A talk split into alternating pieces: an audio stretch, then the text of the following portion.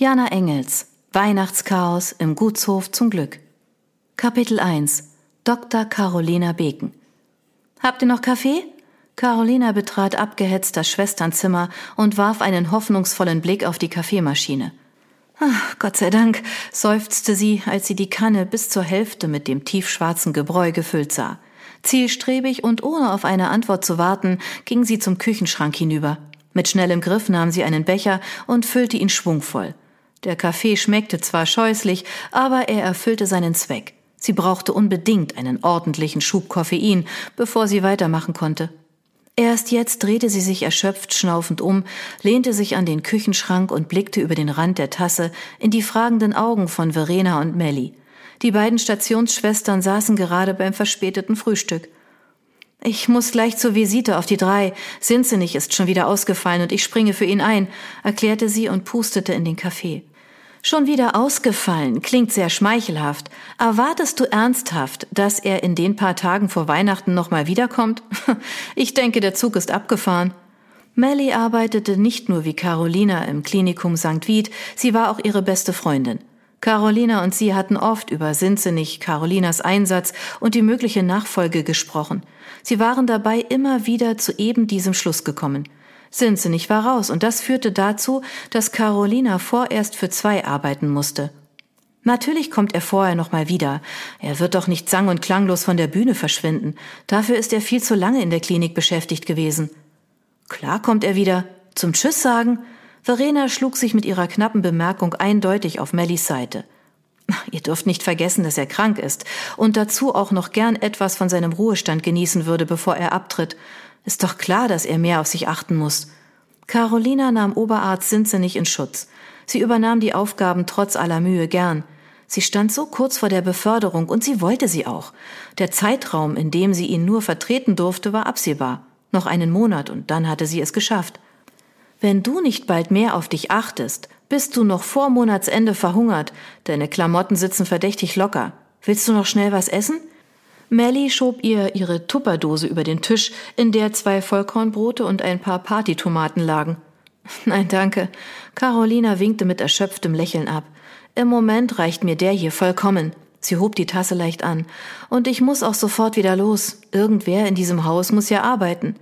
Hört, hört, ist die Beken etwa unzufrieden? Und ich dachte, sie wäre scharf auf den Job vom Sinzenich und könnte sich nichts Besseres vorstellen, als sich für alle hier von morgens bis abends den Arsch aufzureißen.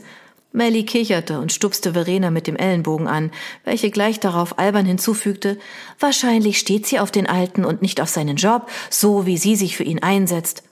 Melly, die sich die Brotdose wieder herangezogen und eine Tomate genommen hatte, ließ diese fallen, riss theatralisch die Augen auf und hielt sich die Hand vor den weit geöffneten Mund. Du meine Güte, meinst du etwa wirklich, die Beken steht auf Sinzenich? Aber das wäre ja ein Skandal. Beide lehnten sich auf ihren Stühlen zurück, verschränkten demonstrativ die Arme und machten eine bedeutungsschwere Pause, in der sie Carolina von oben bis unten musterten. Was wohl seine Frau davon halten mag, wendete sich Verena dann wieder an Melly. Hoffentlich macht dieses Geheimnis nicht die Runde im Haus. Du weißt doch, wie hier getratscht wird. Für den letzten Satz hatte Melly sich mit dem Oberkörper zur offenen Tür gelehnt und ihn deutlich lauter ausgesprochen als nötig. Nun gackerten beide amüsiert um die Wette. Carolina seufzte ebenfalls belustigt und zog nachsichtig die Augenbrauen über den Unfug der beiden Krankenschwestern hoch. Ihr seid zwei blöde Schnepfen, erklärte sie dann lächelnd, als Verena und Melly mit Tränen in den Augen nach Luft schnappten. Ich stehe nicht auf ihn und ich nehme ihn keineswegs in Schutz. Aber? Melly wischte sich die Augenwinkel trocken und blickte Carolina neugierig an. Kein Aber. Carolina gab unter den neugierigen Blicken der beiden Frauen einen kräftigen Schuss Milch in ihren Kaffee. Nicht, weil sie das Getränk mit Milch lieber genoss, sondern um ihn abzukühlen. Dann stürzte sie den Inhalt der Tasse hinunter und stellte sie entschlossen ins Becken für den Abwasch. Wenn ich nachher vorbeikomme, spüle ich, versprach sie, aber Verena winkte ab. Falls du später vorbeikommst, sind wir längst fertig. Geh du dich lieber mal um Sinzenichs Visite kümmern, Frau zukünftige Oberärztin. Abrupt hielt Carolina in ihrer Bewegung inne. Weißt du etwa schon was, Verena? Sie sah die stämmige Blondine eindringlich an. Naja, nichts Offizielles, nur das Übliche, das, was eh alle wissen. Nicht geht und Farbach erzählt, wie sehr du für die Nachfolge geeignet bist, wehrte sie ab. Carolina zögerte einige Sekunden. Im Grunde hätte sie bereits auf dem Weg zu Station 3 sein müssen, aber vielleicht wusste Verena noch mehr. Aber ich weiß was, nämlich, dass du den guten Parkplatz los bist, noch bevor du ihn bekommen hast, wenn du hier weiter die Beine in den Bauch stehst und schwatzt, brachte sich Melly belehrend ein und bewegte ihre Hände wedelnd vor ihrem Oberkörper, gerade so, als wolle sie eine Schar Hühner vertreiben.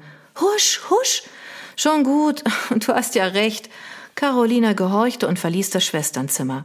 Von nichts kommt nichts, hörte sie ihre Freundin rufen, nachdem sie schon einige Meter den Flur entlang gegangen war und drehte sich nochmals um. Ich bin ja schon unterwegs. Mit einem Lächeln auf den Lippen verließ Carolina die Station und war kurz darauf wieder vollkommen in die Arbeit versunken. An die Beförderung und die Albernheiten im Schwesternzimmer dachte Carolina erst wieder bei Dienstende, als sie durch die große Glastür der St. Joseph Klinik hinaus in die kalte Dunkelheit schritt. Es war gerade erst vier, aber die Sonne hatte sich bereits hinter den Bergen verkrochen. Sie fröstelte. Carolina mochte den Winter, die schneebedeckten Felder, die sich weit über die Berge der ostbelgischen Eifel erstreckten und von dunklen, dichten Wäldern begrenzt wurden. Sie liebte den Anblick, wenn sich dicke Schneeschichten auf den Ästen der Bäume sammelten. Jedes Mal, wenn die Wildtiere sich auf der großen Wiesenfläche hinter ihrem Wohnhaus einfanden, weil ihr Sohn Lukas Leckereien aus seinen Kastanien- und Eichelvorräten dort verteilt hatte, ging ihr das Herz auf. Der Siebenjährige hatte den ganzen Herbst über eifrig daran gearbeitet und genoss, wenn die Tiere des Waldes zu Besuch kamen. Den kurzen Tagen konnte Carolina jedoch nichts abgewinnen. Sie schlugen ihr hin und wieder aufs Gemüt, so dass es sie immer viel Kraft kostete, dieser Schwermut nicht einfach nachzugeben, sondern aktiv und positiv gestimmt zu bleiben. Ein kräftiger Wind wehte Carolina nun vor dem Klinikum entgegen und trieb den herabfallenden Schnee munter vor sich her. Die dicken Flocken stoben ihr auch ins Gesicht, so dass sie die Augen zusammenkniff und den Kopf zwischen die Schultern zog. Der dicke rote Strickschal bedeckte nun ihren Mund und die Nasenspitze. Die Hände stopfte sie trotz Handschuhen in die Manteltasche und setzte sich vorsichtig in Bewegung. Der neue Schnee knirschte mit jedem Schritt unter ihren Schuhen. Carolina warf einen beiläufigen Blick aus den schmalen Augen auf die klaffende Lücke zwischen den Fahrzeugen der Klinikleitung und denen der anderen leitenden Ärzte. Den freien Stellplatz von Oberarzt Dr. Sinzenich zierte eine dünne Schicht Neuschnee, gleichmäßig wie Zuckerguss. Carolina schnaufte, während sie gegen den Wind und die Schneeflocken anstapfte, immer weiter fort von der Klinik zum Parkplatz für das normalsterbliche Krankenhauspersonal. Wenn sie wenigstens ausnahmsweise schon hier vorne parken dürfte. Aber nein, der Parkplatz gehörte Sinzenich, auch wenn er ihn nicht brauchte und Carolina seine Arbeit übernahm. Er könne schließlich jederzeit kurzfristig im Krankenhaus erscheinen, hatte Farbach, der Direktor der Klinik, festgestellt und Carolina auf die übrigen Plätze verwiesen, die nun auch keine Weltreise entfernt seien. Sie sah auch ein, dass er recht damit hatte und wusste, dass sie auf hohem Niveau jammerte. Angenehmer war ein Parkplatz vor der Haustür dennoch, vor allem jetzt, da sich der Eifeler Winter von seiner besonders ungemütlichen Seite zeigte. Selbstredend wünschte Carolina ihrem betagten Kollegen schnelle Besserung und dass er bald wieder zur Arbeit kommen könnte. Und ebenfalls gönnte sie ihm nach so vielen gemeinsamen Arbeitsjahren einen würdigen Abschied in den Ruhestand. Immerhin war der alte Sinzenich ihr stärkster Fürsprecher gewesen, als es darum gegangen war, seine Nachfolge zu planen. Vier Wochen lagen noch vor ihr. Am 1. Januar würde sie ihren Dienst als Oberärztin Dr. Carolina Beken antreten, die jüngste Oberärztin, die diese Klinik je gesehen hatte, und dieser Parkplatz vor der Haustür gehörte selbstredend zum schmückenden Beiwerk ihrer neuen Position. Wichtig war, dass es für Carolina auf der Karriereleiter endlich nach oben ging. Viel zu lang hatte sie sich von anderen Dingen oder Personen ablenken lassen. Augenblicklich dachte sie an Olaf, den verheirateten Arzt aus Köln. Er hatte sie viel zu lange mit seinen Versprechungen hingehalten, ihr die wahre Liebe vorgegaukelt und dann das Herz gebrochen. Aber er sollte definitiv der Letzte gewesen sein, der sich so etwas mit ihr erlaubte. Carolina war nicht dumm. Das stellte sie an jedem einzelnen Tag bei der Arbeit in der Klinik unter Beweis. In Sachen Männer hatte sie bisher aber immer ein unglückliches Händchen bewiesen. Es war das Gesetz der Serie, hatte mit Philipp angefangen, sich fortgesetzt und mit Olaf geendet. Einer wie der andere hatten sie ausgenutzt, und Carolina war klar geworden, dass sie etwas Grundlegendes an ihrem eigenen Verhalten ändern musste. Deshalb hatte sie vor knapp einem Jahr beschlossen, eben dieses unglückselige Händchen gänzlich von den Herren der Schöpfung zu lassen. Sie kam mit ihrem Sohn Lukas, Resultat einer dieser Begegnungen, bestens allein zurecht, und er war es auch, der mit seiner Anwesenheit in ihrem Leben dafür sorgte, dass Carolina nicht verbittert darüber geworden war. Egal wie schief es gelaufen war, Lukas würde sie um nichts in der Welt wieder hergeben, Allein die Vorstellung, ohne ihn zu sein, löste unerträgliche Qualen in ihr aus. Nachdem sie diese rigorose Entscheidung erst einmal gefällt hatte, war es Carolina unerwartet leicht gefallen, die Suche nach dem Mann fürs Leben aufzugeben. Sie hatte von jetzt auf gleich eingesehen, dass es für sie einfach nicht den richtigen gab und dass sie auch niemanden brauchte.